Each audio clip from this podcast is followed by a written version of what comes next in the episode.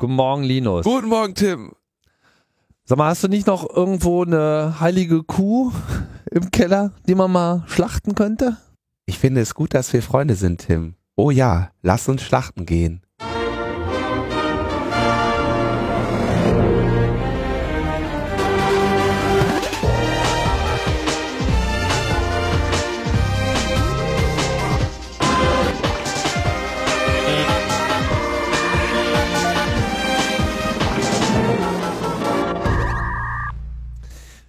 Finde ja, unser Intro hat auch so ein bisschen Dance-Quality, oder? Also so ein kleiner Remix für den Dancefloor Immer gern gesehen. könnte, Ja. könnte den Clubs dieser Stadt nochmal ein bisschen Auftrieb verleihen. Ja, ich will auch vor allem endlich mal mit so einem, mit so, so einem DJ-Leben führen, weißt du? Dass Ach du dann so. da reingehst mit so einem großen Koffer. Alle denken, da wären Platten drin.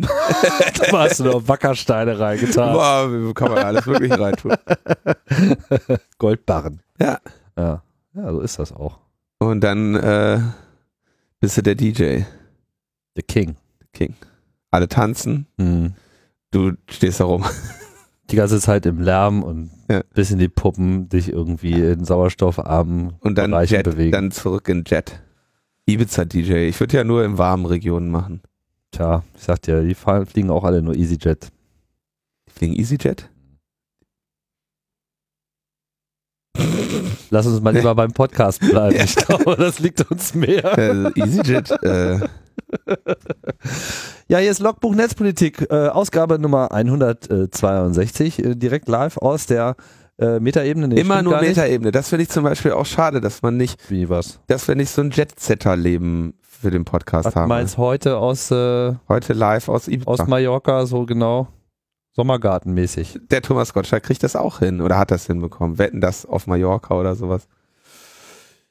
Ja, also ich sag mal, wenn da die entsprechenden äh, Angebote kommen und die Leute bereit sind, unsere Wackersteine in Rollkoffern durch die Gegend zu Ja, fahren. wenn, also wir warten auf die Angebote der Clubs. Aber wir haben ja auch Ibiza, gemerkt, Mallorca und so. Live-Situationen stellen andere Anforderungen an das Format als die, die wir hier so ohne weiteres äh, erfüllen Ich können. bin da durchaus bereit, ähm, an Konzepten zu arbeiten. Muss Aber erstmal erstmal ein Versprechen im Raum Erstmal müssen halt die Einladungen kommen. Also überbieten Sie sich jetzt. Unsere Leitungen sind jetzt freigeschaltet. Logbuch Netzpolitik live aus Sydney. Genau. So, rufen Sie jetzt die Nummer neben Ihrer Landesflagge an. Ah ja. Ist schon wieder viel zu äh, frivol und unterhaltsam hier. Lass, Ja. uns, lass uns zu den traurigen Themen Ja, kommen. lass uns hier die Stimmung versauen. Beginnen wir mit ein wenig äh, Feedback zu dem äh, frischen Thema der letzten Woche, was sich äh, erst zehn Minuten so vor der Sendung überhaupt noch ins Programm reingeschoben hat. Obwohl so richtig Neues gibt's nicht zu den geplanten oder noch nicht geplanten, aber zumindest vom BGH in einer Pressemitteilung in Aussicht gestellten Netzsperren, äh, die halt nach Ansicht des BGH nunmehr möglich sein sollen, können. Ähm, das Urteil selber ist noch nicht veröffentlicht worden, oder? Ich habe es zumindest noch nicht gefunden. Da fragt man sich, warum die überhaupt so früh äh, in der Pressemitteilung rausgehen. ja, vielleicht um, Vielleicht überlegen sie noch. um das Strohfeuer schon mal abzubrennen. Aha. Na toll. Ich finde, ja, ich habe also zumindest bis, als ich letzte Woche noch geschaut habe, habe ich nur diese, die Meldungen. Wenn wir das machen würden. Pressemitteilung. Logbuch Netzpolitik wird Diese Entscheidung, in, in ja, bei beiden steht diese Entscheidung liegt am Bundesgerichtshof noch nicht gedruckt vor. Sobald sie gedruckt vorliegen wird, werden sie sie an dieser Stelle finden. müssen noch ein paar Bäume umbringen vorher. Ich finde witzig, wie die, also, die, die sind noch ran- eine Idee. Die Entscheidung ist, haben, wir haben sie nur noch nicht zu Papier gefasst. Und was nicht auf Papier ist, das gibt es auch nicht. Ja, keine Ahnung. Aber du wolltest noch äh, auf das Interview mit dem, Genau, es gab bei Logbuch, äh, nein, nicht bei noch, mit ohne Logbuch, bei netzpolitik.org gab es ein Interview, was Konstanze äh, Kurz geführt hat mit, ähm, jetzt habe ich den Namen mir nicht notiert, toll. Ansgar Koreng. Genau. Ähm, wie denn das Ganze äh, auf, nach Gutachten dieser Pressemitteilung denn zu beurteilen sei. Und äh, im Wesentlichen habe ich aus diesem Interview herausgelesen, so eine Skepsis, die wir hier eigentlich auch schon gehabt haben, vor allem im Hinblick darauf, dass er eben äh, Inkompatibilitäten sieht mit dieser Entscheidung und den bisher geltenden Regelungen für Access Provider, wie sie im Telemediengesetz festgehalten sind, insbesondere so im Hinblick auf Datensparsamkeit. Und äh, dass halt auch es wirklich unklar sei, wie denn eine solche technische Umsetzung ähm, vorzunehmen sei. Darüber würde halt nichts gesagt werden und dass er eben auch der Meinung ist, dass eigentlich die bisher bekannten ähm, technischen Lösungen für so etwas, was so bekannt ist, was ja so derzeit überall diskutiert, teilweise leider auch umgesetzt wird, äh, einfach eine ganze Menge Kollateralschaden mit sich bringt. Da haben wir ja auch schon letztes Mal drüber diskutiert, nicht wahr? Also das Problem des Overblockings, dass einfach legale Angebote vom Netz genommen werden, womit denen ja im Prinzip auch äh, die Rechte genommen werden oder ihre Rechte verletzt werden. Weil ist ja nicht deine Schuld, dass jemand anders äh, etwas Illegales tut und wenn jetzt eine solche Maßnahme ergriffen wird, die dann eben auf dein Angebot eine Auswirkung hat, dann ist das natürlich nicht rechts und von daher äh, im Prinzip auch anfechtbar. Beziehungsweise, wenn es eben um so Sachen geht wie Deep Packet Inspection, also dass die Datenströme so im Detail analysiert werden, dass äh, um sozusagen herauszufinden, ob denn nun wirklich das ähm, angeblich illegale Angebot äh, versucht wird zu erreichen oder eben ein legales, dass man in dem Fall halt dagegen äh, verstößt, gegen die ja, Nichtüberwachung dieser Datenströme. Und das sei halt einfach alles schwierig. Gibt dann auch noch ein schönes Beispiel, was gerade ähm, bekannt geworden ist in Österreich, wo es eine, ja, ich weiß gar nicht, ob wir das schon mal diskutiert haben, über die dort mhm, herrschende äh, Netzsperrenregelung. Ja, haben wir damals, als das Urteil kam. Ja, man hat ja nicht mehr alles im Kopf. Auf jeden Fall gibt es hier den schönen Fall, dass eben dort äh, tatsächlich Pirate Bay mal wieder blockiert werden soll. Und das wurde dann von einem österreichischen Provider umgesetzt der aber dann eben teilweise auch Datacenter in der Slowakei hat, also dort Standorte hat und in seinem ja, administrativen Vorgehen dieses Detail an der Stelle nicht äh, berücksichtigt hat und in dem Fall eben die Netzsperren dann auch in der Slowakei durchgesetzt hat, obwohl es dort keine entsprechende rechtliche Basis gibt oder vielleicht gibt es die auch, weiß ich nicht, aber auf jeden Fall gab es keine äh, Entscheidung. Schon gar nicht, dass in dem Moment, wo das in Österreich so ist, es automatisch in der Slowakei genauso äh, vorzunehmen ist. Da sieht man mal wieder schön, auf was für einem wackeligen Grund solche Regelungen stehen und ähm, die Debatte geht weiter, bevor allerdings jetzt dieses Gesetz mal, also diese Gerichtsentscheidung veröffentlicht ist, denke ich mal, deuteln wir hier nur ein wenig in der Luft herum und können eigentlich gar nichts Finales dazu sagen. Ne? Das mal so als Nachtrag. Dann wollen wir uns, wollen wir uns aber doch noch ein bisschen den Urhebern widmen, oder Tim? Ja, das ist ja unser Lieblingsthema, oder? Ja. Die müssen ja auch mal irgendwie vergütet werden. Also die Urheber jetzt gar nicht unbedingt, sondern eher so die Inhaber an die, die ihre Rechte abgetreten haben, habe ich so ein bisschen den Eindruck, oder? Ja, ja, ja, das auch. Auf jeden Fall sind sie mal alle zusammengekommen. Es muss eine tolle Party gewesen sein. 50 Jahre Urheberrecht in Deutschland. Schön fand ich auch, dass die Konferenz, also 50 Jahre Urheberrecht in Deutschland war der Untertitel. Der Titel war Die Zukunft des Urheberrechts, wobei sie das lustigerweise in Airquotes schreiben. fand statt am Anfang äh, dieses Monats, 1. und 2. Dezember in Berlin und wurde äh, von der Initiative Urheberrecht gemacht. Das ist so ein Zusammenschluss von 35 Verbänden aller Art, also sind so diverse Komponisten, Musiker, Verbände drin, also Autoren, aber halt auch so Verdi, DGB, eine äh, illustre Liste, also im Prinzip so ein bisschen so die Urheberrechtslobby und sie haben dann auch alles äh, eingeladen, was äh, da äh, Rang und Namen hat. Auch ein paar kritische Töne.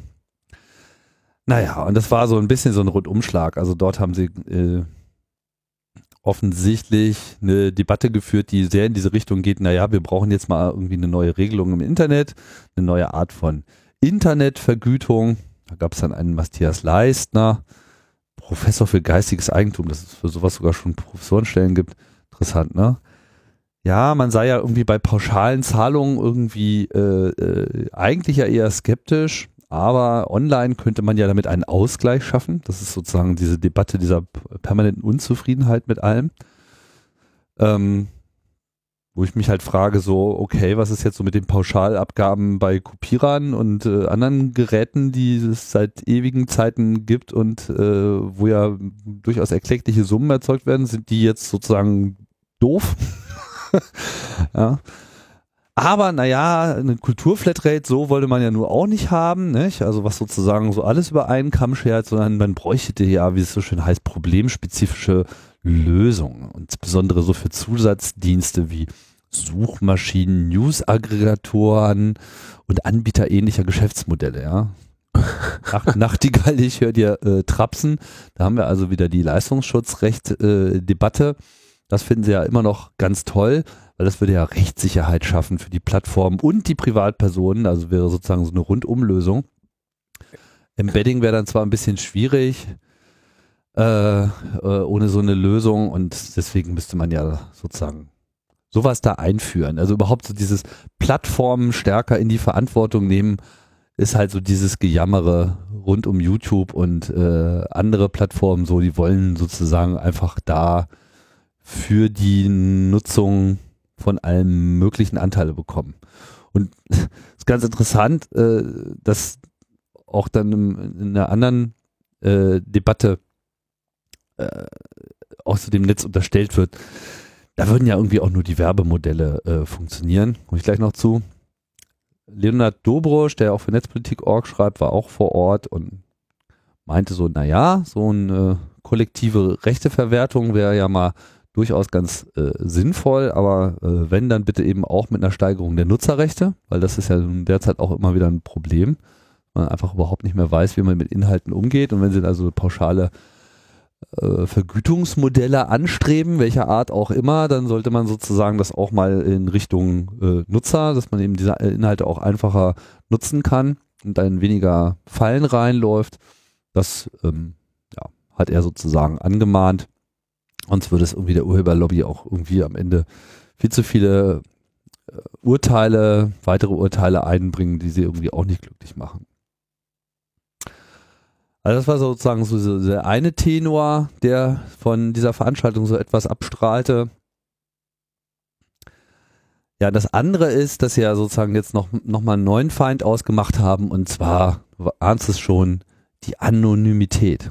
Ja, Anonymität, die steht ja irgendwie immer äh, hinter der Straßenecke mit einer Keule in der Hand und bedroht uns. Ja. ja, hier wurde es dann als heilige Kuh der Nerds bezeichnet, ja, die mal geschlachtet gehört. Mhm. So eine Formulierung äh, soll es dort gegeben haben. Und äh, die kam von einem Göttinger Medienrechtler namens Gerald Spindler. Und überhaupt diese ganze Anonymität wäre total überbewertet und es sei ja auch gar kein Grundrecht, steht ja nicht im Grundgesetz und es gäbe ja auch keine Bundesverfassungsgerichtsentscheidung etc. pp.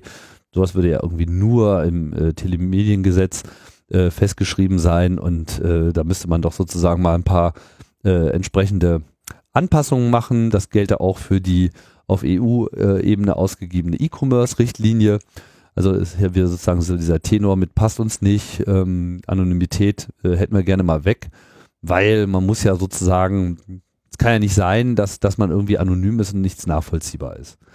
Und äh, wenn denn überhaupt diese Haftungsprivilegien der Anbieter erhalten bleiben sollen, also wenn sozusagen äh, Netzprovider anonymen Zugang zu Netzen ermöglichen, ja, wie zum Beispiel auch, ne, Debatte hatten wir ja auch schon mit Freifunk, ja, dann doch bitte nur mit automatisierter Rechtsverfolgung auf Basis irgendeines ID-Systems. Also du bist nur, du, du hast nur Haftungsprivileg, wenn du einen automatisierten, eine, eine automatisierte, automatisierte Rechtsverfolgung aller deiner Nutzer Ja, klar, weil wenn man dann mal, ne, kann ja mal sein, wenn was nicht stimmt, wie es so schön heißt. Also diese, diese Urheberrechtsleute, ne, die sind sowas von bescheuert. Also ich meine, das ist so ein Thema, was man ja auch immer mal wieder, also was man vielleicht nach so einer Zeit auch irgendwie mal belächeln muss, ja. Ich meine, die haben es in Jahrzehnten nicht auf die Kette gekriegt, ihr beschissenes Geschäftsmodell, was von vornherein nicht moralisch war, ähm, zu retten. Es geht ja hier eben nicht um Menschen, es geht ja hier, hier stehen ja nicht Leute mit einer Gitarre, die sagen, scheiße, ich, ich, ich spiele mir die Finger blutig und kann die Miete nicht bezahlen. Sondern es geht hier um Leute, die Millionen umsetzen mit dem kreativen Schaffen anderer. Ja? Und die früher einmal ein, ein Geschäftsmodell hatten, weil sie einem Musiker sagen konnten, naja, guck mal, wenn du eine CD machen möchtest, ne, da musst du die ja auch in die Läden bringen, da musst du die produzieren, da brauchst du einen finanziellen Vorschuss, um die, um in Vorleistung zu treten. Und all das nehmen wir dir ab. Wir geben dir im Prinzip Vorschusskredit in die Produktion deines Werkes, wir haben eine Vertriebsinfrastruktur, wir sorgen dafür, dass das Ding irgendwie in realistischen Zahlen in, in jedem CD-Laden irgendwo liegt. Wir nehmen dir all dieses, all das ab. Und dann haben sie irgendwann natürlich dafür immer mehr Geld genommen. Und, oder immer mehr Anteil, ja, und haben es quasi Musikern, die irgendwie äh, sagten, ja, okay, ich möchte jetzt aber irgendwie die, hoffentlich bei einem großen Label unter Vertrag sein und, und dick im Business sein. Den haben sie, den haben sie natürlich am Anfang schon irgendwelche harten Verträge gegeben, um die dann möglichst an sich zu binden und zu melken. Ja, das sind auch schon Geschichten, keine Ahnung, die haben ja schon, weiß ich nicht, die, die Beatles hatten das Problem ja schon, bevor sie dann irgendwann ihre eigenen, äh, ihr eigenes Label gemacht haben oder so. Vielleicht auch nicht. So, dann, ähm, diese, diese Industrie, ja, ist seit, seit 15, 20 Jahren jetzt mit der Existenz der digitalen Kopie und des Internets konfrontiert. Und ihnen ist nichts eingefallen, gar nichts, um irgendwie mal ihr, ihr Modell, ihre Dienstleistung, ihr Angebot an Künstler und Gesellschaft in irgendeiner Form oder für überhaupt diesen Nutzer genau an irgendjemanden ihren Wertbeitrag gegenüber irgendjemandem außer sich selber mal äh, an diese neuen äh, Gegebenheiten anzupassen. So, es kommen, äh, es kommt am Ende irgendwie völlig verspätet, kommt dann irgendein US-Startup daher und sagt, ach hier komm, ey, dann machen wir jetzt Spotify. Und dann sagt irgendwie, yo, Napster. So, und diese Ideen, die das hätten die alles haben können. Und, und statt, statt die einfach selber umzusetzen, führen sie jahrelange äh, rechtliche Auseinandersetzungen mit diesen ganzen Stores und bremsen die aus. So, und jetzt irgendwie, jetzt geht Apple hin und sagt so, zack, und wir sind jetzt endlich an dem Punkt, dass man sagt, okay, komm, Zehner auf den Tisch, Musik flat. Ja, und es, es bleibt nur noch das Problem, wie scheiße die Einkünfte nämlich in diesen Verwertungsorganisationen wie GEMA und so weiter verteilt werden, wo, äh, wo wir wissen, dass da eben die, die, ähm, die, die Verteilung der Einkünfte nach oben läuft und zum Nachteil der Musiker ist, die eigentlich gefördert werden müssten. Ja, und denen fällt nichts ein, außer am Ende sich noch 2015, ja, in einer Welt von, von Spotify, Apple Music, Netflix, ja, die, die, die, die Antworten des Marktes hatten, ja. Netflix hat gesagt, okay, komm, dieser ganze Pirate Bay Scheiß macht keinen Spaß. Gebt uns einen Zehner oder, oder es kostet ja noch nicht mal einen Zehner, gebt uns so und so viel Geld. Wir produzieren sogar noch eigene Serien für euch. Linus, das siehst du vollkommen falsch. Ach so. Dieter Gorni äh, hat ja auch gesagt auf dieser Veranstaltung, äh, im, im Netz gäbe es ja eigentlich nur Werbung und keine wirklich neuen Geschäftsmodelle. Und diese ganze Haftungsprivilegierung, äh, also die ganze Einschränkung des Urheberrechts, die man bisher gestattet hätte, das sei ja sozusagen nur eine einseitige Freistellung gewesen, quasi als Entwicklungshilfe für das Internet. Man habe es jetzt mal ein wenig so laufen lassen, aber jetzt müsse ja auch mal äh, Schluss sein, so frei nach jetzt habt ihr sozusagen eure Businessmodelle alle schön entwickelt, jetzt wollen wir mal ähm, sozusagen mitverdienen, weil es wäre ja alles nur möglich gewesen, weil die urheberrechtsorientierten ähm, Menschen sie haben frei laufen lassen. Da müsste man jetzt mal rational über einen neuen Rechtsrahmen reden. Das ist einfach so, die haben einfach keine, äh, die haben einfach keine Vision. Die haben einfach, die merken nicht, was da draußen los ist. Das ist auch, das ist auch dramatisch für diese Branche. Das muss man ja auch sehen. Äh, ich meine, du stellst, die Leute stellen sich doch hin und werfen das Geld, werfen denen Geld entgegen wenn sie eine Möglichkeit dazu bekommen. Aber diese Leute sind doch mit an nichts anderem interessiert, als inzwischen genau diese Rechtsdurchsetzung, sprich Abmahnungen, als Geschäftsmodell zu fahren. Machen wir uns da doch nichts vor. Ja, die, diese, diese Äußerungen, die sie da, ähm, die sie da haben, diese Ziele mit keiner Anonymität mehr, automatisierte Rechtsdurchsetzung, die zeigen ja genau das, dass sie im Prinzip das Geschäftsmodell der Abmahnung äh, sichern wollen. Also die haben einfach, die, ich würde mich, also die sind einfach unglaublich schlecht beraten und das ist so richtig altes Eisen und Leute, die, die mit, mit, mit, mit Klingen und, und, und Waffen ein Geschäftsmodell verteidigen wollen, was untergeht. Und es ist gut, dass das untergeht. Und es ist gut, dass Musiker sich inzwischen selber vermarkten, selber vertreiben können und nicht mehr daran gebunden sind. Dieser ganze Kram, dass Musiker gefangen wurden von den Labels, der einzige Grund für, für all diese Verwertungsketten, die die Labels da aufgemacht haben, war, dass, dass Tonträger, äh, dass Musik an physikalische Tonträger gebunden war. Und dass du damit Produktionskosten für diese Tonträger hast, Lagerkosten und ein Verteilungsproblem. Und das ist alles weg. Und es gibt keinen Grund mehr, dass es Labels gibt. Und deshalb sollen die jetzt bitte einfach abschmieren.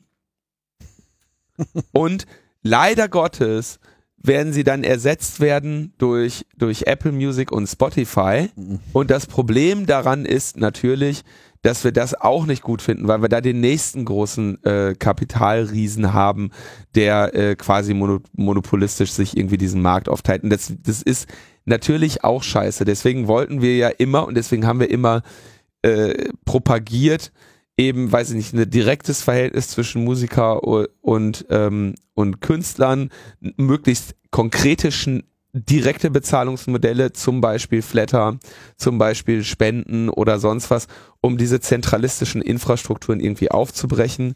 Aber äh, das haben wir jetzt offenbar wahrscheinlich nicht geschafft.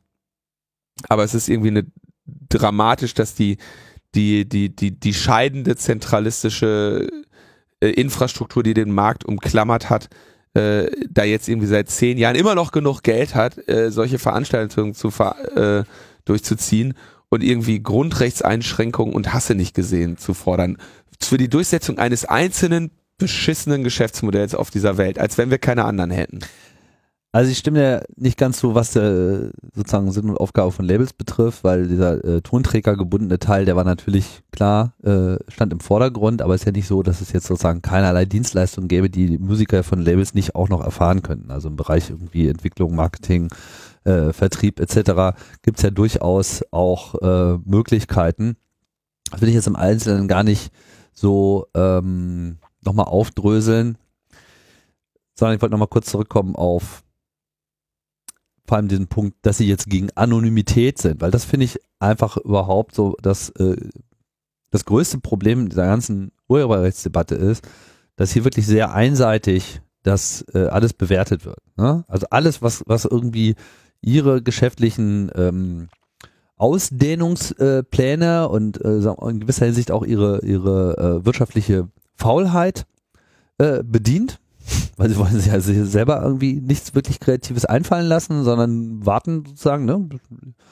Haftungsprivat, also einseitige Frei Freistellung, schöne Formulierung, eine einseitige Freistellung nach dem Motto, ja, ihr, ihr macht jetzt mal, aber wir haben ja das Recht. Und wenn wir der Meinung sind, der Zeitpunkt ist gekommen und jetzt äh, ist er offensichtlich gekommen, dann äh, hauen wir zu und dazu sind uns einfach auch alle Mittel recht. Insbesondere äh, kassieren wir dann eben gerne auch mal so äh, Rechte, die, naja, vielleicht nicht im Grundgesetz, also was nicht im Grundgesetz steht, das kann man sowieso schon mal weghauen. Und Anonymität ist natürlich jetzt sozusagen äh, super äh, Ding. Ne? Hier kommen dann auch super Vergleiche. Matthias Lausen, Institut für Urheber und Medienrecht, da gibt es so einige irgendwie, da kann man so hinten immer, dann nimmst du Urheberrecht und nimmst alle Top-Level-Domains, dann hast du immer ein Institut nach dem anderen. Die, der, der stießt nämlich auch in dasselbe Horn. Ja, weil, äh, schöner Vergleich, Anonymität sei ja im realen Leben auch nicht äh, wirklich überall da, weil äh, es gäbe ja Ver Vermummungsverbot und äh, man hätte ja auch so Verantwortliche im Sinne des Presserechts, wenn man irgendwie eine Zeitung veröffentlicht und so weiter und so fort. Und ähm, ja, die Bundesregierung sollte doch mal jetzt äh, durch eine Änderung im TMG da äh, eine Vorlage machen, um der EU Beine zu machen. Also Sie sehen auch sozusagen schon die Problematik, dass das Ganze ja hier auf EU-Ebene im Wesentlichen sich eigentlich entscheidet. Klingt für mich jetzt auch so ein bisschen hilflos.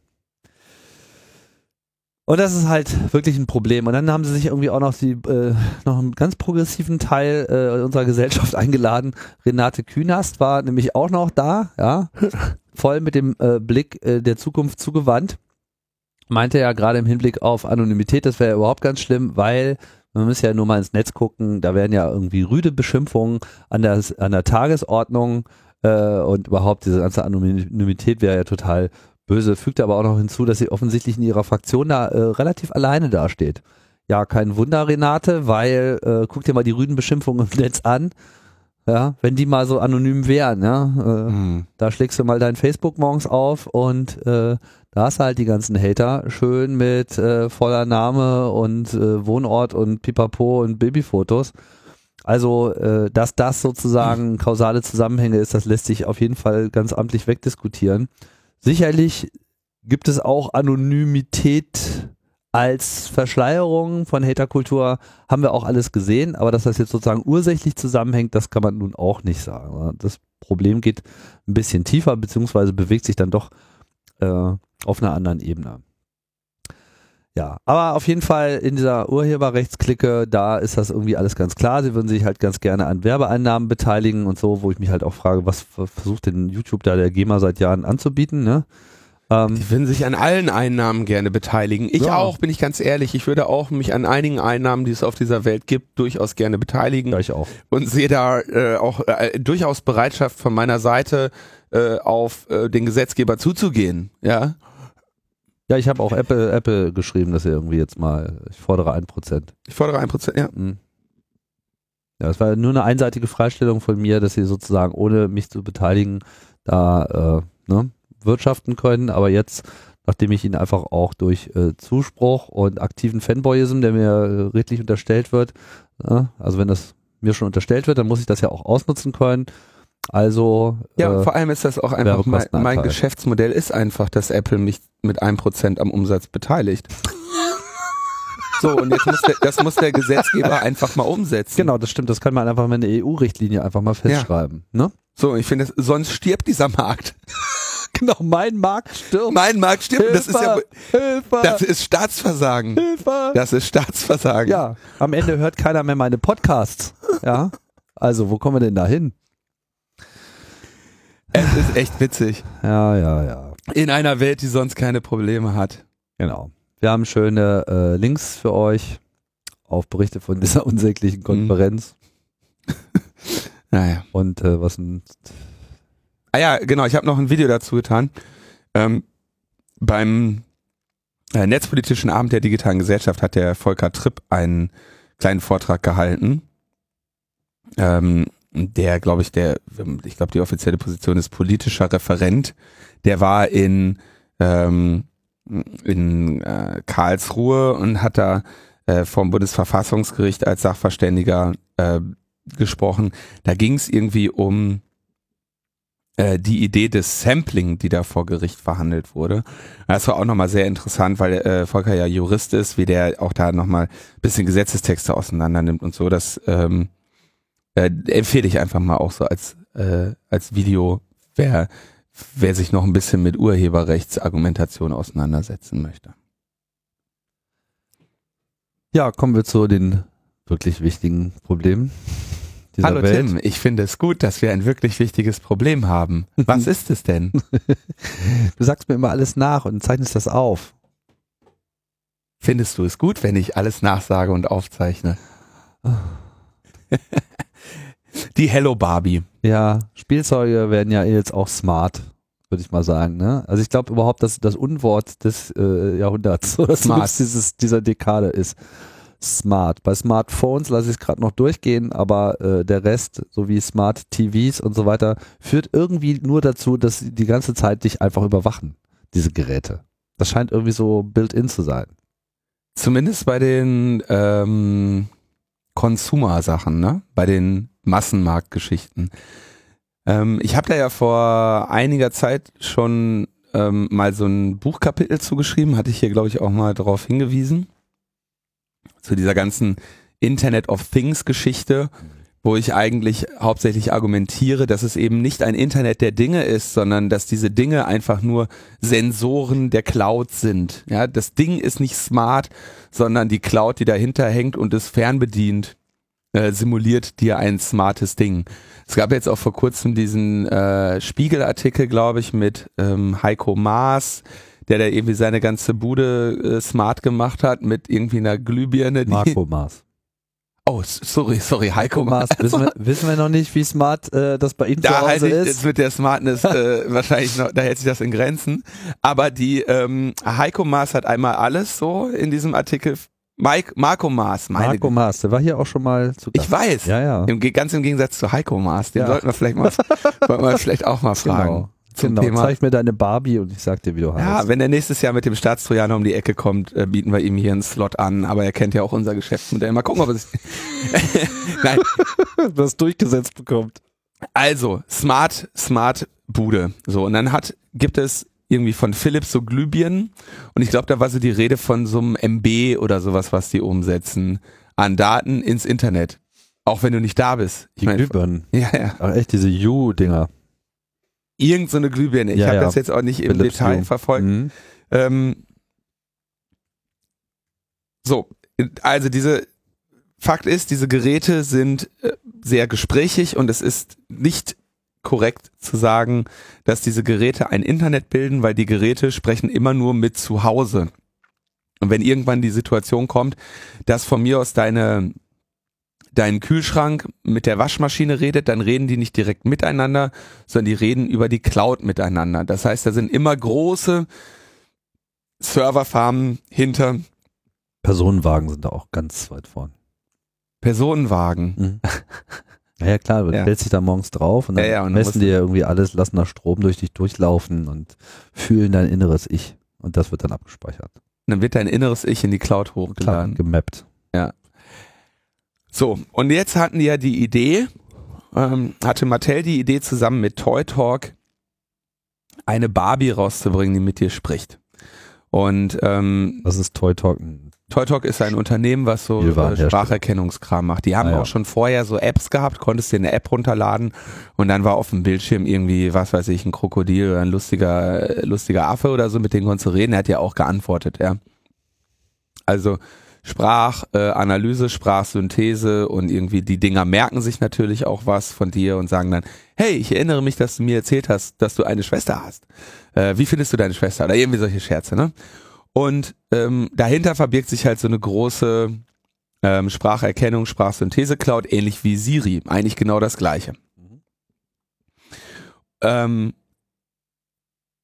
und Mattel, die, der Hersteller der Barbie, hat sich halt mit Toy Talk zusammengeschlossen, hat gesagt, ey, pass auf, lass uns doch mal statt ihr mit euren Apps, lass uns doch mal eine Barbie-Puppe machen, die das kann. Dann kriegt die halt eine Barbie-Stimme und ähm, wenn man der auf den Bauch drückt und was sagt, dann macht das Klonk und dann so eine Siri-Barbie im Prinzip. Ne? Nur mit dem mit dem Ziel oder mit dem konkreten Anwendungszweck, dass sich eben die Kinder mit dieser Puppe unterhalten. Ja, und ähm, bei den Big Brother Awards dieses Jahr habe ich die Laudatio dafür gehalten, weil wir dieser äh, Barbie-Puppe einen Big Brother Award gegeben haben, weil sie junge Kinder da jungen Kindern beibringt, unkritisch mit solchen Technologien umzugehen. Und noch darüber hinaus ähm, Daten dieser Kinder natürlich speichert und zum Beispiel so Funktionen hat, dass die Eltern über einen über ihren Zugang alle Gespräche, die das Kind mit dieser Puppe geführt hat, nochmal anhören können. das Schlimme an, diese, an diesem Produkt ist, wenn die Eltern das nicht könnten, wäre es irgendwie auch unheimlich. Mhm. Aber wenn sie es können, auch. Ja, das, das ganze Produkt ist unheimlich und deswegen ist das eine, eine nicht so eine gute Idee gewesen. Und aber macht euch keine Sorgen, die Gespräche, die eure Kinder mit dieser Puppe führen, werden maximal für zwei Jahre auf den Servern gespeichert, länger nicht.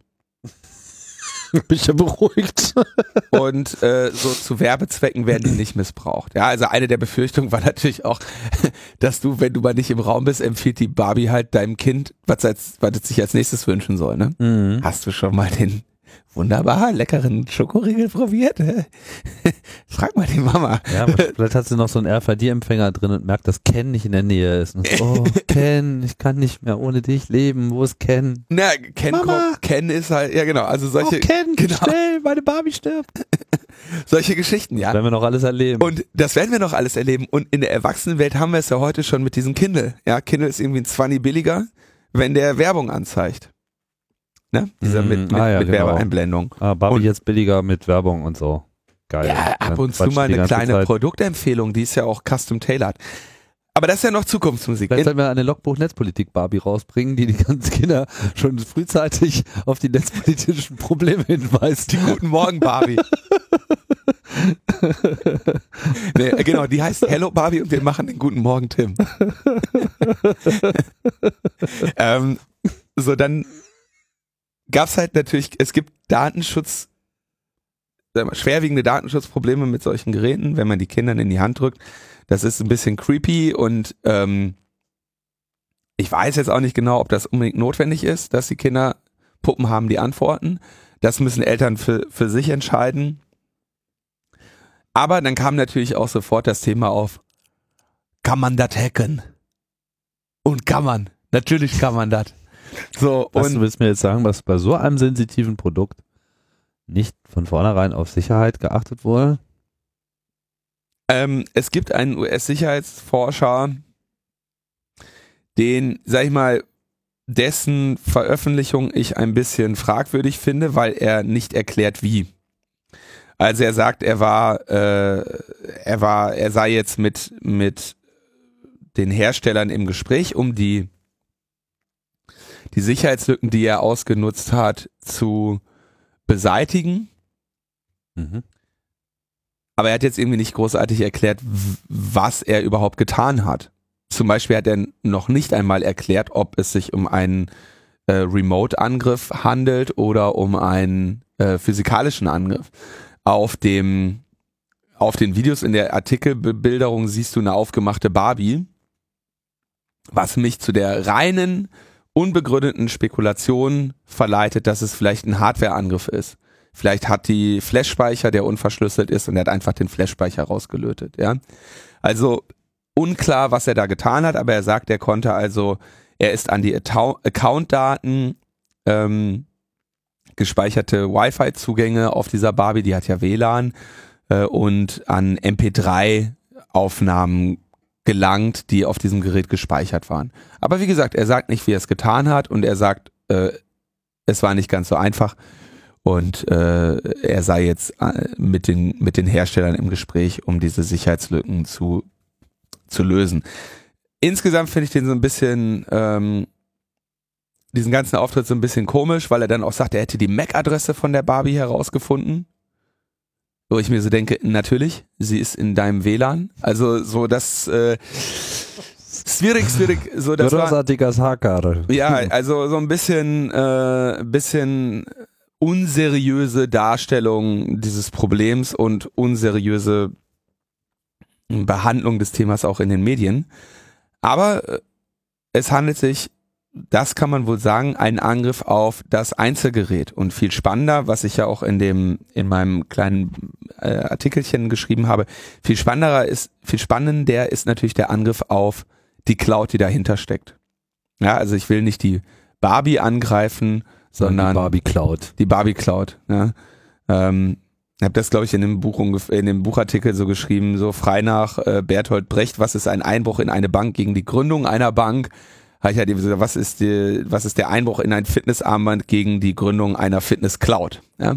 Und das ist äh, der gleiche, die gleiche Frage stellt sich hier natürlich auch. Hat sich ein anonymer Hacker auch gestellt und hat bei VTech äh, einge, eingehackt, ist da eingeritten. I'm a Barbie Bot in a Barbie Cloud.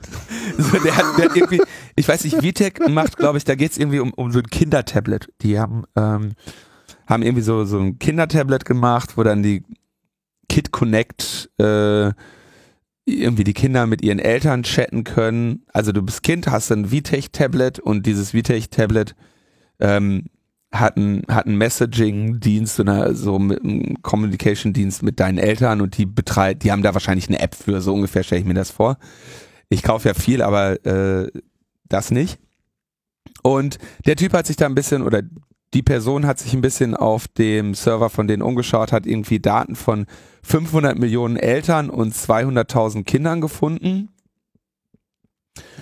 Und da waren dann irgendwie so Namen, E-Mail-Adressen, Passwörter und auch sogar Heimadressen, also Adressen so in der realen Welt. Ähm, und dann hat er noch ein bisschen weiter geschaut und hat irgendwie Fotos von Kindern und Chatlogs zwischen Kindern und Eltern gefunden. Also dieser Messaging-Dienst vollständig äh, unverschlüsselt ähm, auf diesem Server.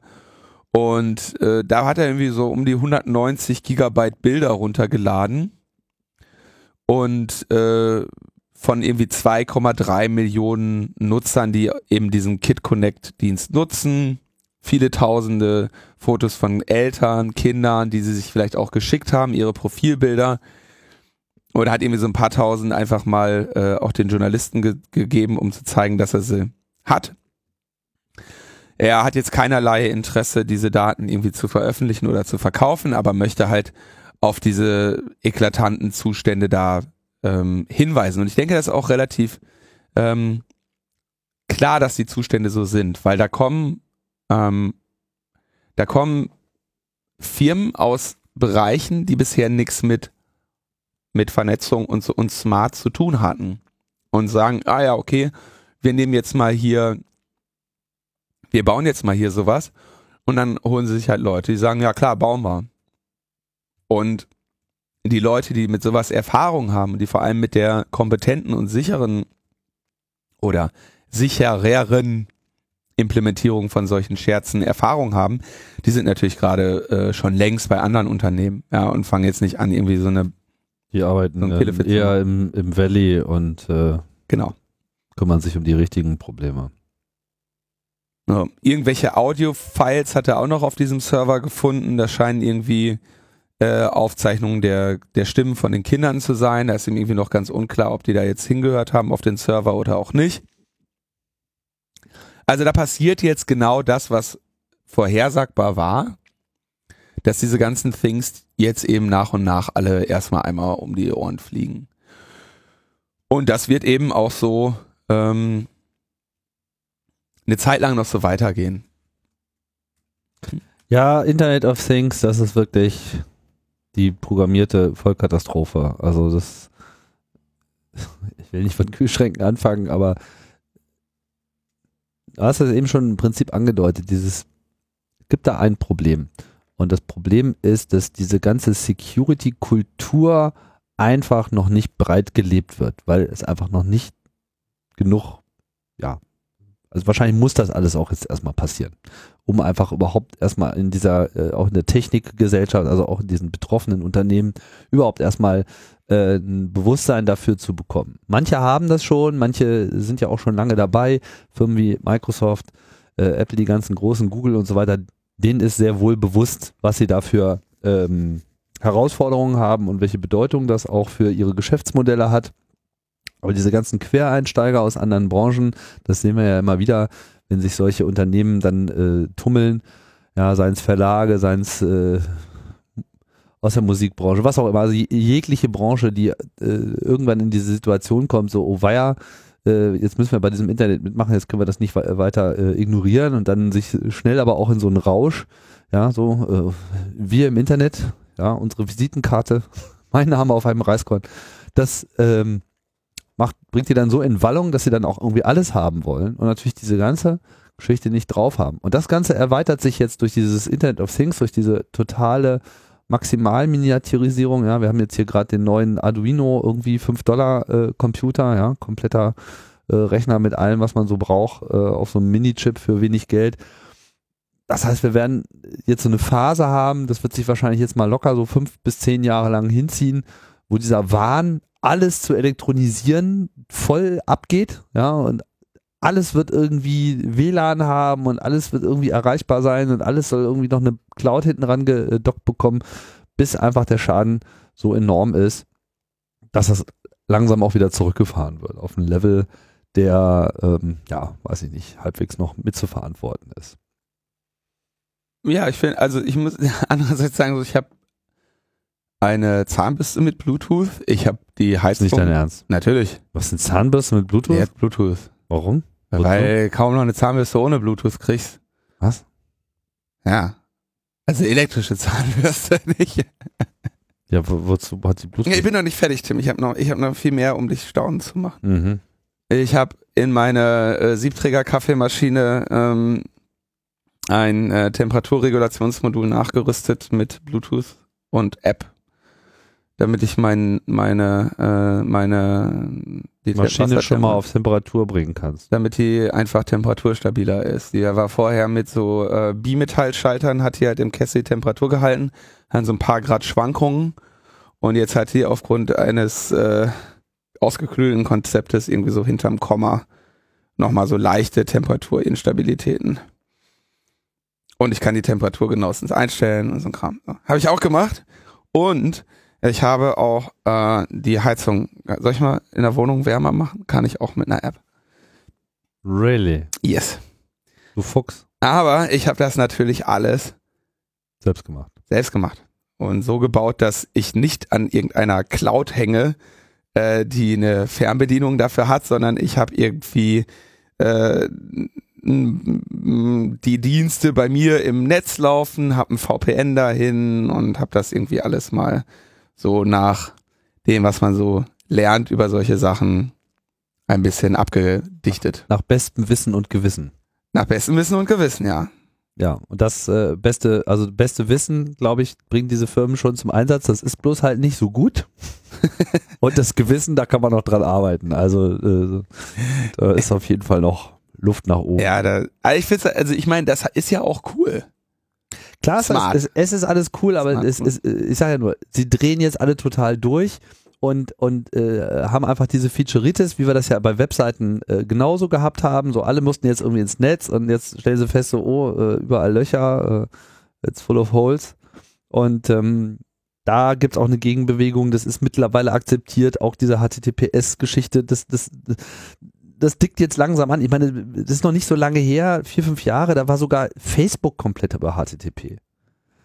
Das, das, das, das kann man sich jetzt gar nicht mehr vorstellen, ja, aber das war so. Und man muss, musste erst irgendwie schön öffentlich da die äh, ganzen Keys, die unverschlüsselt über das WLAN gingen, äh, mal raushängen und richtig zeigen mit, ja, hier müsstet ihr eigentlich ja auch so wissen, warum macht ihr das nicht einfach mal anders? Hättet ihr schon immer so tun können dieser Prozess musste erstmal eingeleitet werden, hat stattgefunden und jetzt äh, ist es im Prinzip auch erforderlich. Und da würde ich zum Beispiel sagen, elektronische Spielzeuge, die gehen jetzt nicht mehr weg, ja, aber die halt dann auch so eine Cloud äh, haben, die müssen dann einfach auch mal einen gewissen Kodex erfüllen. Also da ist mindestens eine Selbstverpflichtung, wenn nicht sogar eine ähm, entsprechende Vorschrift äh, am Start, dass wenn jetzt hier solche potenziell privaten Daten ähm, gespeichert werden von diesen Geräten auf irgendwelchen Clouds, die man nicht äh, unter seiner eigenen Fittiche hat, dass dann ja einfach eine Regelung erforderlich ist, ähm, bis hin zu verpflichtenden Audits oder was weiß ich. Mal sehen. Ich will jetzt auch nicht jedem gleich äh, das tolle Businessmodell kaputt machen, aber so geht's halt auch nicht. Also man sollte sich da wirklich ein bisschen, also es ist nicht nur, ein, also es ist erstens ein IT-Security-Ding, klar, aber es ist auch irgendwie, ich finde diese, diese, dieses Ding halt, es sind Sensoren der Cloud, das finde ich, sollte man sich echt in, in Erinnerung rufen, ja. Also sagt irgendwie, er hat in diesem, in dieser Auswertung von Marco, Mars, Steckdosen, ja, die smarten Steckdosen, die können an und ausgehen. Und wenn sie besonders smart sind, können sie vielleicht noch den Stromdurchsatz äh, messen. Tauschen teilweise mehr als 6 MB pro Tag mit der Cloud aus. Krass. Die WLAN-Lampen von Philips mehr als 1 MB. Und irgendwie die Thermostate, ja, die Heizungsthermostate, gut 7 MB. Und da fragst du dich echt, was für Daten sollen das denn sein? Das Ding hat doch nur ein paar Zustände und vielleicht eine Temperatur. Naja, also da, da sind, glaube ich, äh, tja, ich glaube nicht, dass das so gut ist. Ja, lass da mal nicht die Netzdrossel kommen. Kommen wir gleich noch zu. Schöne Überleitung, oder? Sollen wir das, ja, machen wir das Thema jetzt, oder? Genau. Ähm, also was nicht geht, Weil die kommt ja jetzt. Lange angekündigt. Vodafone Kabel zieht jetzt endlich die Drossel an. Die hatten im Prinzip schon seit längerer Zeit in ihrer ähm, in ihren AGBs stehen, dass sie nach 10 Gigabyte drosseln. Also Vodafone hat ja Kabel Deutschland gekauft, muss man dazu sagen. Es geht jetzt hier ums Kabelgeschäft von Vodafone, nicht ums Mobilfunksystem. Genau. Und die haben aber bisher üblicherweise erst so bei 60 Gigabyte gedrosselt. Hatten aber wohl in den AGB schon länger 10 Gigabyte stehen. Es war sozusagen eine einseitige Freistellung von, äh, von Vodafone und Kabel Deutschland gegenüber den Kunden. Ja, also man kann, das muss sich ja auch alles erstmal entwickeln. Ja, der, der Durst muss ja überhaupt erstmal auch äh, entstehen, ja, nach diesen ganzen Angeboten. Und wenn er dann da ist, dann äh, fällt die Klappe. Das ist jetzt soweit. Ja, und das ist jetzt genau, das ist geschehen. Jetzt sagen sie, äh, ab 10 ähm, Gigabyte ist Feierabend. Und diese 10 Gigabyte beziehen sich aber nur auf File-Sharing. Und jetzt stellt sich aber natürlich die Frage, okay, was ist ein File-Sharing? Ne? Was ist denn, wenn ich jetzt mal eine Linux-Distribution runterlade über BitTorrent? Rassel ich dann in diese, in dieses Problem rein oder nicht? Ja, was, also, wann greift diese Drossel? Und da hat einer, äh, einer unserer Hörer mal versucht nachzufragen und hat gesagt, ja, Was ich würde ja schon ganz gerne wissen, was da so passiert. Genau, weil es ist so sein Business-Anschluss und da ist er irgendwie am äh, Web-Developen und das ist ja, sagen wir mal, alle Dienste auch durchaus äh, relevant. Ja, und da kam so äh, der Support. Ja, was, was würde denn da genau gedrosselt werden? Ja, File-Sharing. Aha, das ist aber jetzt nicht sehr genau. Vielleicht bestimmte Ports? Nein, nein, Peer-to-Peer, generell. Aha. Und was wird nicht gedrosselt? Ja, Surfen und E-Mail und Videostreaming. Surfen ist geil, oder? Surfen, super. Ja. Und dann kam halt so ein bisschen der Hinweis, so ja, hier äh, Businesskunde und irgendwie, das kann ja wohl nicht angehen, dass ihr mir nicht klar sagen könnt, was denn sozusagen jetzt hier äh, Sache ist. Ich habe ja hier schließlich einen Vertrag mit euch und ähm, irgendwie müsste ja mal die Gegenseite auch die Konditionen mal klar definieren können. Dann kam so die Aussage, na ja, VPN und SSH äh, würden ja nicht äh, gedrosselt werden, ne? Weil das ist ja sozusagen das, was Businesskunden brauchen. So aus der Vodafone-Sicht wahrscheinlich auch ganz erklärbar. Weißt du, das sind so die Leute, die dann auf dem Flughafen sich mal eben nochmal in, äh, in ihr Firmennetz äh, einbuchen. Mhm. So, ne? Das ist sozusagen das. Ne? Aber äh, das HTTP und das FTP-Protokoll, naja, äh, das schon auch irgendwie, aber nur bei bestimmten äh, Servern, also nicht bei allen. Ne? Also so One-Click-Hoster und äh, wahrscheinlich sowas wie Rapid Share, aber so genau wissen sie es auch nicht. Und ob das jetzt auch Dropbox betrifft oder Google Drive und so, hm, ja, nee, wissen wir nicht. Äh, ja, nichts Genaues weiß man nicht. Das ist schon mal sehr interessant. Das touchiert ja auch noch sehr viel mehr Bereiche als jetzt nur diese reine Drosseldiskussion, die ja bisher sozusagen nur über das Volumen geht, sondern hier merkt man, zumindest bei dieser für meinen Geschmack doch sehr uninformierten äh, Auskunft des Supportdienstes, also ich weiß nicht, also hier, hier müsste man, glaube ich, irgendjemand mal entlassen werden. Äh, wahrscheinlich weniger diese Person, sondern vielmehr die Person, die dafür sorgt, dass solche Aussagen, solche unklaren Aussagen überhaupt getroffen werden. Keine Ahnung. Oder vielleicht auch diejenigen, die tatsächlich diese, wenn es der Realität entspricht, eben diese auch äh, äh, entsprechend angewiesen hat. Weil irgendwie muss ja mal die Dienstleistung auch ganz klar definiert werden. Und wenn es so ist, dann äh, sieht es ja auch so aus, als ob das gegen die neuen ja, die neu beschlossene Netzneutralität, die sogenannte äh, auf EU-Ebene verstößt, wo ja sozusagen das Sperren und Drosseln von bestimmten Diensten nun auch explizit untersagt ist. Also so viel wir an Kritik geäußert haben gegenüber dieser Regelung, das ist da zumindest drin. Ja, also liebe Kabel Deutschland Kunden hier äh, unter unseren Hörerinnen und Hörern, äh, ich würde mal da vorstellig werden bei dem Unternehmen und vielleicht mal dieselbe Diskussion führen. Das äh, könnte ganz ergiebig sein. Also sozusagen nicht unbedingt in dem einzelnen Gespräch sehr ergiebig, aber so in der Summe aller Gespräche könnte das unter Umständen ganz äh, ergiebig sein. Insbesondere wenn man mal schaut, wie viele unterschiedliche Aussagen es dann letzten Endes gibt. Oder eben auch nur die fehlenden Aussagen. File-Sharing. I know it when I see it. Wir wissen schon Bescheid. ja. Und wir erinnern uns, bei dieser ganzen Drosselei geht es ja am Ende weniger darum, uns irgendwie in unserer Bandbreitennutzung zu begrenzen, sondern in der Art der Bandbreitennutzung. Denn wer jetzt irgendwie den ganzen Tag lang Netflix schaut, der wird ja nicht gedrosselt. Und es ist also genau diese Bevormundung und in diesem Fall eine intransparente Bevormundung, die da passiert. Und da ist natürlich ein Wort im Raume und das ist das Wort der Netzneutralität. Und da gab es jetzt eine sehr interessante und auch sehr gut formulierte Mitteilung von Hetzner.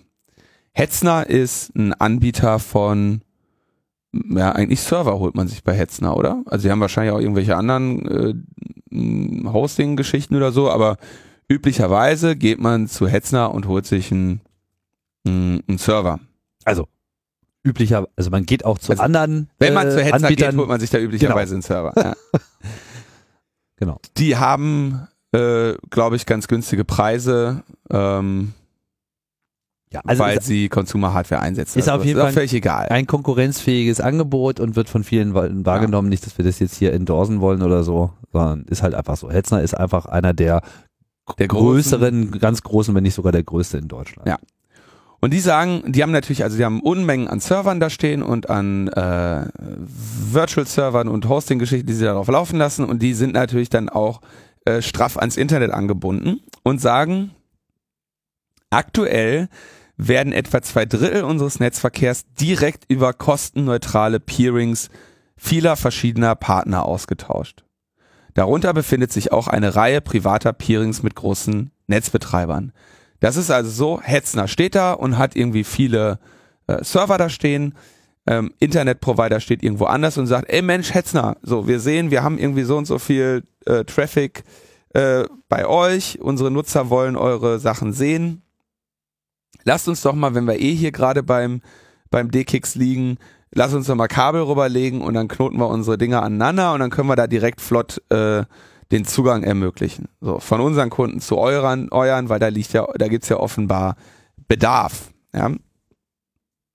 Und da wird halt, da ist nichts weiter nötig, als dass eben zwei Techies mal miteinander telefonieren und sich darauf einigen, äh, wie sie die, wie sie ihre Routing-Tabellen schreiben und welches, welches Kabel oder welchen Lichtwellenleiter sie, sie wo rüberlegen. Ja, das kostet nichts. Da verlangt auch niemand von dem anderen Geld für, weil das etwas ist, was im Interesse beider ist.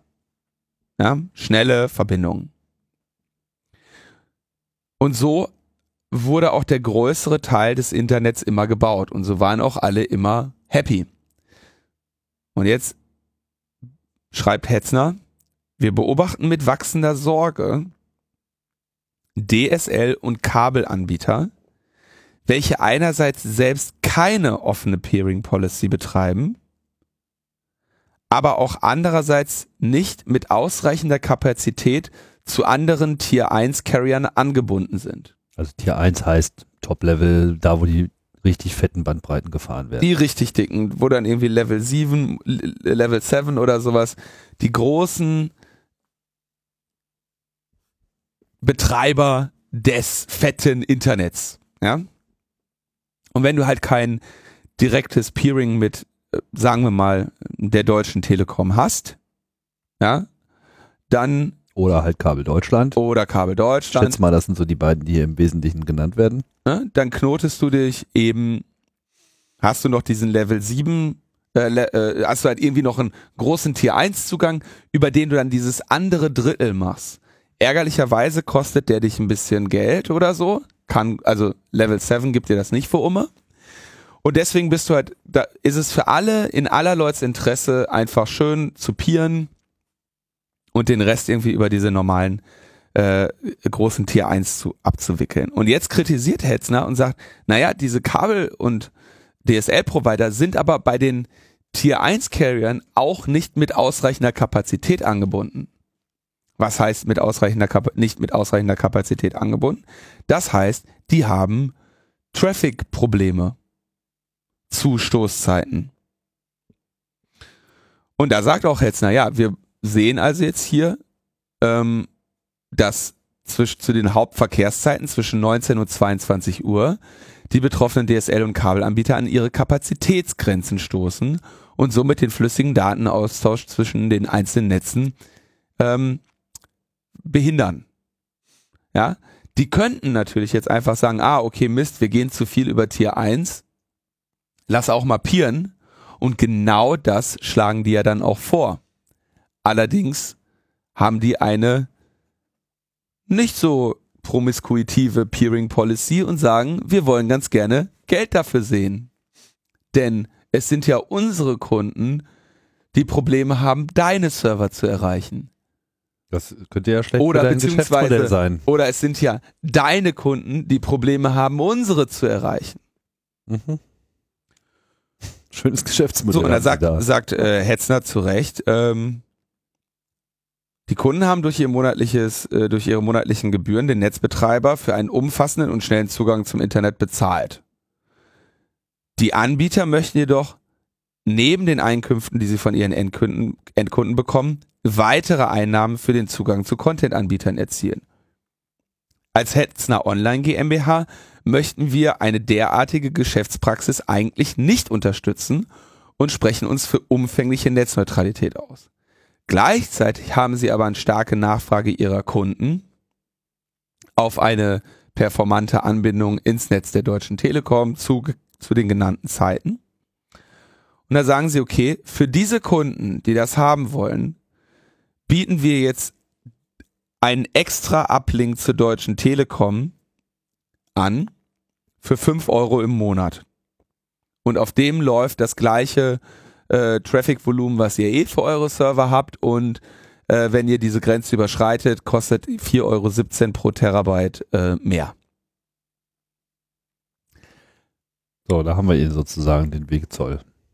Da haben wir den Wegzoll. Da haben wir genau den Wegzoll. Also und ich finde es, es, es ist ein, äh, es ist gu- gut und traurig, dass Hetzner diesen Schritt geht und sagt, wir zahlen den nicht. Und wir machen es unseren Kunden möglich, aber wir machen es nicht möglich, ohne euch mal irgendwie zu zeigen, was das hier für eine Scheiße ist. So, und jetzt redest du nämlich von 5 Euro im Monat für die Deutsche Telekom. Lass die Deutsche Telekom äh, 30, 40 Prozent Marktdurchdringung haben in deiner Zielgruppe.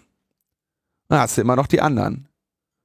Und die werden jetzt auch kommen und sich sagen, äh, wie, für die Deutsche Telekom zahlt ihr einen Fünfer? Tja, ähm, aber so bei uns doch vielleicht auch. Und Was das sind ist eigentlich unsere Kapazitäten zu Hetzner? Die sind ja vielleicht viel zu groß. Wenn wir die nämlich kleiner machen, dann entsteht ja da auch sehr viel mehr Druck. Also dieses ganze Argument in dieser Netzneutralitätsdebatte, was von den äh, Lobbyisten für die aktuelle Regelung, also jetzt getroffene Regelung, geführt wurde, war ja immer so, naja, man muss ja sozusagen die Investitionen für den Netzausbau auch irgendwie finanzieren und deswegen muss es ja möglich sein, solche Spezialdienste zu machen. Was aber hier zu einem Spezialdienst verkommt, ist der pure Zugang Ja. zu den Diensten und äh, führt umgekehrt auch noch dazu, dass hier ein, ein finanzieller Anreiz geschaffen wurde, eben keine Ausbauten zu machen. In dem Ja. Moment, wo man gesagt hätte, nee, dürft ihr alles nicht machen, alles ist einfach Netz, ihr leitet durch, seht zu, dass ihr eure Kosten über eure Kunden reinbekommt, das hätte einen offenen Wettbewerb aufgemacht. Na Moment. Und äh, man würde dadurch glänzen, dass man eben schnellere Verbindungen hat. Meine Befürchtung ist, dass das jetzt noch nicht mal Der ganze die, Eisberg die, ist. die aktuelle äh, Netzneutralitätsentscheidung berührt. Also es handelt sich hier nicht um einen Spezialdienst. Das ist auch eine Praxis, die die Deutsche Telekom schon länger und vorher immer gemacht hat und das generelle Interesse der Netzanbieter gewesen, dass sie jetzt sagen, ach so Pieren mit uns, ja, da müssen wir euch mal ein Angebot schicken. Ja, das, das machen das die schon, schon länger so, ja. das machen die schon länger. Ja, also hier, es ist jetzt nicht ein Spezialdienst, den die Deutsche Telekom jetzt ihren Nutzern anbietet. Diese ganze Netzneutralitätsregulierung wurde ja auch eher aus der Konsumentenperspektive ähm, immer wieder geführt. Und wir reden ja aber hier von der Perspektive des Content-Anbieters. Na gut, aber erinnern wir uns an die Diskussion. Kurz nach Veröffentlichung dieser neuen Regelung, also nach dem Beschluss, kam ja dann die Telekom in Form ihres äh, Chefs mit der, diesem schönen Blogposting, was wir ja auch Ja, diskutiert haben. So, äh, äh, so, naja, Startups brauchen ja sozusagen auch einen beschleunigten äh, Zugang zu ihren Kunden. Ja, das läuft schon so ein bisschen über diese Denkweise und legitimiert im Prinzip genau solche Sachen. Und da wird die Telekom natürlich genau sowas machen. Da werden sie genau das Gleiche machen, so, ah, schönes Startup haben sie das, ruck, ruckelt nur ein bisschen. Mhm. Aber wir können ja ein paar Anteile bekommen und dann fällt auch echt von der Decke auf einmal so ein Lichtwellenleiter, den steckt ihr da hinten dran. Dann Dann das habt ihr aber im Netz der Deutsch, im besten Netz habt ihr dann auch beste Bits. Und das ist eine Geschäftspraktik, die allem zuwiderstrebt, was in diesem Netz Grundgedanke war über Jahrzehnte. Ja. Und das wird die Deutsche Telekom nämlich genau nicht mit den Großen machen. Sie machen es genau mit Hetzner, weil sie wissen, okay, Hetzner ist ein großer, großer äh, Hoster, aber die Content-Anbieter dort sind wenige. Und ich bin sehr, also ich finde es, ich finde es gut, dass, oder ja, ich finde es in im Ergebnis gut, dass Hetzner das auch so mit Kritik verbindet und sagt so, ey, wir wollen das nicht, wir finden das scheiße, aber wir müssen, weil unsere Kunden danach fragen, und es wird jetzt halt eine Option geben, die kostet Geld und es dauert einen Tag, die einzurichten, aber ich finde es Aber man macht gut. zumindest auch klar, wo das Problem liegt, ne? Weil Ja. es ist explizit der, der Deutsche Telekom AG Zuschlag und so heißt er auch und äh, Und sie nennen es auch Double Pay Traffic. Was natürlich super. was geil ist. Der, der ist doppelt bezahlt. Den haben andere schon mal bezahlt. Also aber jetzt hat den den noch mal. auch nochmal. Willst du doppelt zahlen Mhm. an die Deutsche Telekom? Machst du hier Klick so, Hast du Double Pay. hast du Double Pay. Kannst du auch Triple Pay machen, dann kriegst du noch äh, Kabel Deutschland. Ja. Und das ist, also ich meine, es ist auch immens. Überleg mal, 5 Euro für einen so einen Klecker-Provider. Weißt du, was das Schlimme ist, Tim? Da könnte ja jeder kommen. Da wird doch jetzt jeder Da kommen. wird doch jetzt jeder kommen.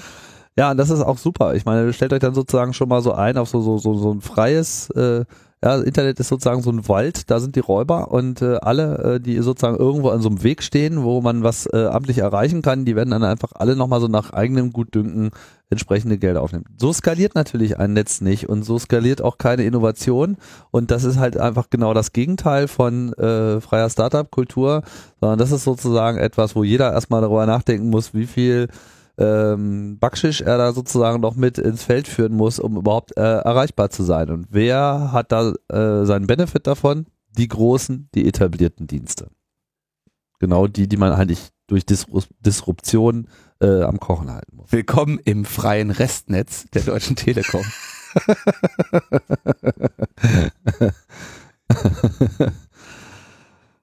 Das ist so unschön. Ja. Dafür wird es jetzt auch mal ein bisschen sichtbar und vielleicht äh, wird das die nächste Runde der Diskussion, die wir ja auf jeden Fall auch noch miterleben werden, mindestens bereit sind anzuregen, dann auch entsprechend beeinflussen. Ist ja nicht so, dass nicht auch schon mal äh, Trends wieder zurückgenommen wurden. Ja. Ich habe den Eindruck, bestimmte Trends. Erinner dich, wir haben auch irgendwie Ende zu Ende Verschlüsselung wurde groß bekannt gegeben, zwei Tage nach Pariser Anschlägen. Das fand ich jetzt, ähm, In Deutschland. In Deutschland, naja, klar. Mhm. Von Deutschland. Wie gesagt, das, äh, diese äh, Ende-zu-Ende-Geschichte, die kriegen wir nächstes Jahr mit einem schönen Staatstrojaner. Äh, Wieder um die Ohren gehauen. ja, aber locker mit der Mütze. Sicherlich. Der Ja. Kampf geht weiter. Der Kampf geht weiter. So, Schauen wir doch mal auf die internationalen äh, Ereignisse, dass wir uns hier nicht immer nur im deutschen Sumpf bewegen. wir haben über den Fall mehrmals berichtet, den Fall von Nicholas Merrill, der mit dem äh, Calix ein, ähm, ein Internetprovider in, den, in New York hatte und dann einen National Security Letter bekommen hatte. Und in diesem National Security Letter stand ja irgendwie so drin, gib mal die Daten und red mit niemandem drüber. Und äh, wir haben auch mehrfach schon seinen Talk beim 27C3 äh, Resisting Excessive Government Surveillance empfohlen, tun das an dieser Stelle nochmal. Und wir haben auch schon vor einigen Folgen davon berichtet, dass er seinen äh, Court Case da jetzt gewonnen hat, nämlich den um die Transparenz. Und dann musste noch eine zeitliche Frist ablaufen, bis er diesen National Security Letter veröffentlichen darf. Und das hat er dann auch getan. Und wir sehen gar haarsträubende Dinge darin stehen, ähm, in denen das FBI eben sagt, ja, wir möchten die komplette Web-Browsing-History, IP-Adressen von allen Personen, mit denen diese Person kommuniziert hat, eine Liste aller Online-Käufe und so weiter. Also alles auch Dinge, die du jetzt nicht unbedingt erwarten würdest, dass ein äh, Internetprovider die bereithalten kann. Vielleicht zu dieser Zeit schon, weil da noch weniger ähm, Traffic ähm, übers Internet lief, äh, äh, Traffic verschlüsselt war, aber sie sagen so DSL Account Information, Radius Log, also den, den Anmeldeserver, ähm, Date the account opened or closed. Screen names or other online names associated with the account. Also irgendwie so einmal alles. Ja, Mhm. wollen sie haben. Und er hat jetzt aber endlich diesen, ich meine, der Mann hat, weiß ich nicht, wie viele Jahre jetzt gekämpft. Sechs, sieben Jahre, ja. Ne, elf, elf Jahre hat er, hat er gegen diese Angelegenheit gekämpft, die letzten Jahre öffentlich. Und es ist äh, ein einfach nur dem, dem, dem Durchsetzungswillen dieses Mannes zu verdanken, dass er, dass wir diesen National Security Letter jetzt mal sehen können. Und das FBI verschickt mehrere Zehntausend davon pro Jahr an Internet Service Provider, Autohändler, Versicherungen, Ärzte, egal wen. Insgesamt zwischen 2003 und 2005 143.074 National Security Letters. Krass. Und Nick Merrill sagt natürlich auch so, ja, also das, das FBI hat diese Autorität der National Security Letters irgendwie vollständig ausgehöhlt und irgendwie auf unsere Websuchen, die Menschen, mit denen wir sprechen, die, die Orte, die wir besuchen, ausgedehnt. Und das trifft natürlich den, was man in Deutschland den, den Kernbereich der, der äh, Privatheit äh, nennt, inklusive unserer politischen Aktivitäten, unserer Religion, unserer persönlichen Beziehungen und teilweise auch unserer privaten Gedanken. Und äh, das ist natürlich so nicht gut. Aber ne, das Problem wird ja jetzt gelöst.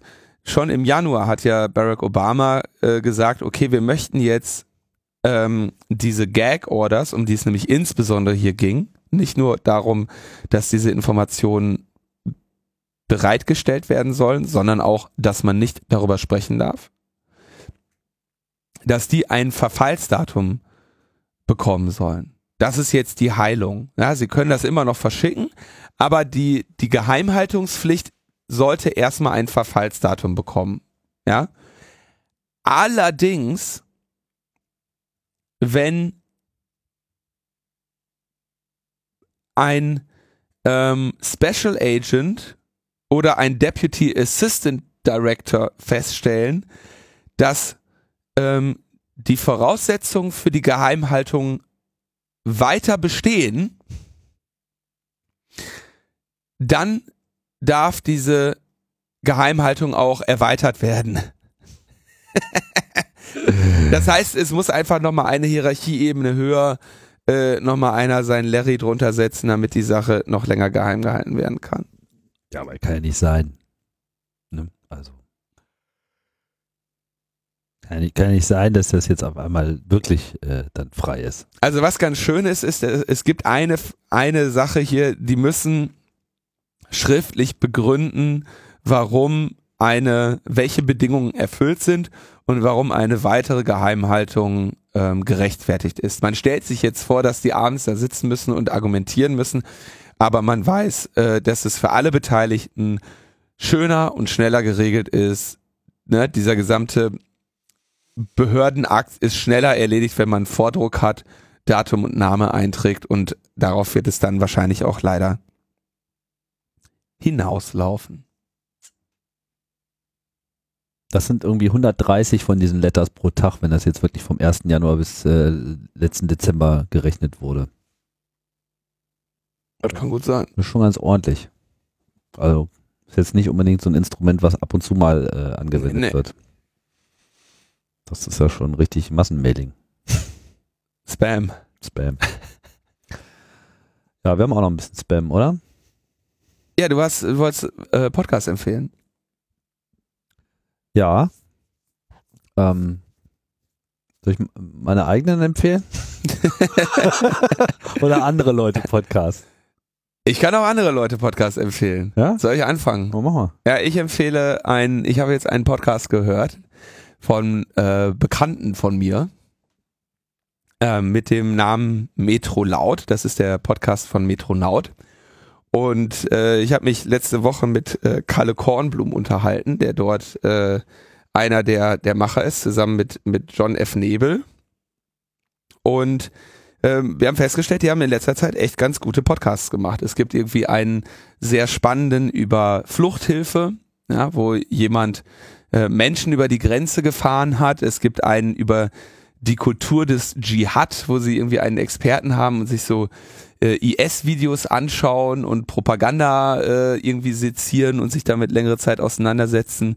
Äh, Klammer auf. Äh, Krasse Scheiße, Klammer zu. Das ist krasser Scheiß. das ist ziemlich heftig. Also da solltet ihr mal reinhören. Das äh, lässt einen zwar mal nicht so gut schlafen, aber es ist auf jeden Fall mal ganz wichtig, sich das mal äh, anzutun. Mit auch Genau, ein paar ja. schönen, schönen Analysen, was da sozusagen in diesen Köpfen äh, vor sich geht und was unser Anteil äh, äh, daran ist.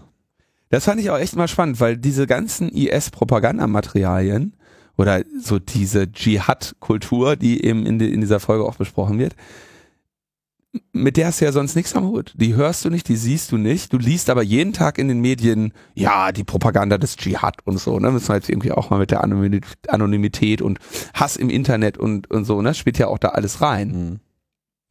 Und äh, das fand ich auch sehr äh, informativ, dieses Gespräch, was da mit Arne Vogelgesang geführt wurde. Aber die haben auch so andere Sachen, irgendwie, keine Ahnung, Graffiti-Geschichten oder äh, dann waren sie irgendwann mal in Istanbul, das hatten wir, glaube ich, auch hier mal erwähnt. Schon Das so ein bisschen dein Lieblingspodcast, ne? Hast du schon häufiger mal erwähnt. Ich glaube, das ist so ein bisschen mein Lieblingspodcast, ja. Okay. Das ist okay. Was ist denn dein Lieblingspodcast? Oh. Raumzeit, ne?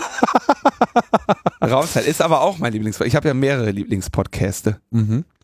Raumzeit ist auf jeden Fall auch einer meiner Lieblingspodcaste. Genau, das äh, vielleicht jetzt mal, mal einen kleinen Werbeblock einstreuen. Also, wer äh, noch nicht weiß, was es ist, Raumzeit ist eine Interviewserie, die ich vor fünf Jahren mal gestartet habe, gemeinsam mit ESA und DDR, über Raumfahrt im Allgemeinen und das äh, lief ja auch sehr lange und sehr gut, musste dann aber äh, erstmal eingestellt werden, weil da die Finanzierung nicht weiterging und ich hatte mich dann halt in der Zwischenzeit mal umgeschaut nach neuen äh, Kooperationspartnern, die habe ich jetzt gefunden und deswegen geht's jetzt weiter mit Raumzeit vielleicht noch nicht so in derselben Schlagzahl, aber äh, immerhin kontinuierlich. Zumindest ist das jetzt der Plan. Und mal sehen, wie das so äh, ausgeht. Ja, und da könnt ihr gerne mal wieder reinhören oder überhaupt mal reinhören, wenn ihr das noch nicht gemacht habt. Da gibt es jetzt auch eine neue äh, Folge, die, glaube ich, ganz interessant ist. Und für all die Leute, die sich immer wundern, so, ah, ja, Mensch, der Tim und so, mal dies, mal das, dann geht's hier mal weiter und so weiter. Ich habe keinen Überblick mehr. Dafür habe ich einen Meta-Podcast über die Meta-Ebene gemacht, sozusagen die? Meta-Meta-Ebene. Der Tim Pritlove Podcast. Nein, nein. Nee, ich mach das ja Nein. deutlich subversiver, ne? Nee, der heißt halt einfach ganz passend Metaebene und ähm, findet ihr auf Metaebene ME zum Abonnieren. Und das sind dann immer nur so, was weiß ich, alle paar Monate mal fünf Minuten Ansprache von mir, wo ich einfach mal schnell, so wie ich das jetzt auch mache, kurz mal über alles rübergehe oder überhaupt mal ein Update zu meinem ganzen äh, Programm liefere und immer wenn es dann neue Sendungen gibt oder wieder Aufnahmen gibt oder Gründe für Einstellungen oder Pausen, dann werde ich das ja kurz thematisieren. So wie ich das jetzt auch gerade getan habe. Hm. Wieder in diesem Podcast, der jetzt gerade mal drei Ausgaben, kurze Ausgaben. Drei Ausgaben. Aber ich schon hab nur gemerkt, Empfehlung. Leute, so, die aber halt das ist aber Podcast auch hören- Text. Bitte? Ist aber auch Text auf Metaebene. Ja, ich blogge da auch. Also Ah. das ist sozusagen so mein mein Portal. Ich will auch, sagen wir mal, jetzt diese diese diese Audio-Verlautbarung noch mal ein bisschen besser äh, herausstellen. Das äh, braucht noch ein bisschen Arbeit.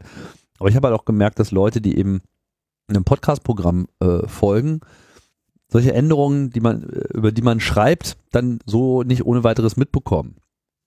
Und ähm, deswegen habe ich halt einfach nochmal diesen Meta-Kanal eingeführt, den man quasi abonnieren kann wie so ein kleines Blog. Das heißt immer, wenn was wirklich Wichtiges ist, äh, schreibe ich da drüber und spreche das vielleicht aber auch nochmal rein. Also habe sozusagen beide Kanäle, die ich dann äh, befülle. Inwiefern ich das jetzt etablieren will, dass ich immer zu jedem Blogartikel auch was in Audio mache, weiß ich noch nicht so ganz genau. Könnte äh, durchaus angehen. Ich habe bloß auch festgestellt, manches lässt sich besser in Text, manches lässt sich besser in Audio formulieren und das, äh, ja, das muss ich selber noch abwägen. Mhm. Und damit entlassen wir euch. Damit entlassen wir euch. So einfach. Mhm. Wir senden noch ein bisschen, ne, vor Jahresende. Haben noch, glaube ich, den einen oder anderen Termin. Wenn was ist, jederzeit. Wenn was ist, ne? Wenn was nicht stimmt, sind wir da. Ja. Oder halt, Oder wir spielen mit unserem äh, Guten Morgen, Tim. genau. Und wenn wir nicht da sind, dann wählt er einfach 110 Ich möchte, auf der Polizei und dann geht es auch. das Video war echt geil. Meine Güte. äh, Sowas brauchen wir auch mal irgendwann. Ey. Props, volle Props an, an Herrn Böhmermann. Das war wirklich grandios. Zwei Fliegen mit einer Klappe. Das auch so schnell. Macht ihm das keiner nach. Okay. Tschüss. So. Ciao, ciao.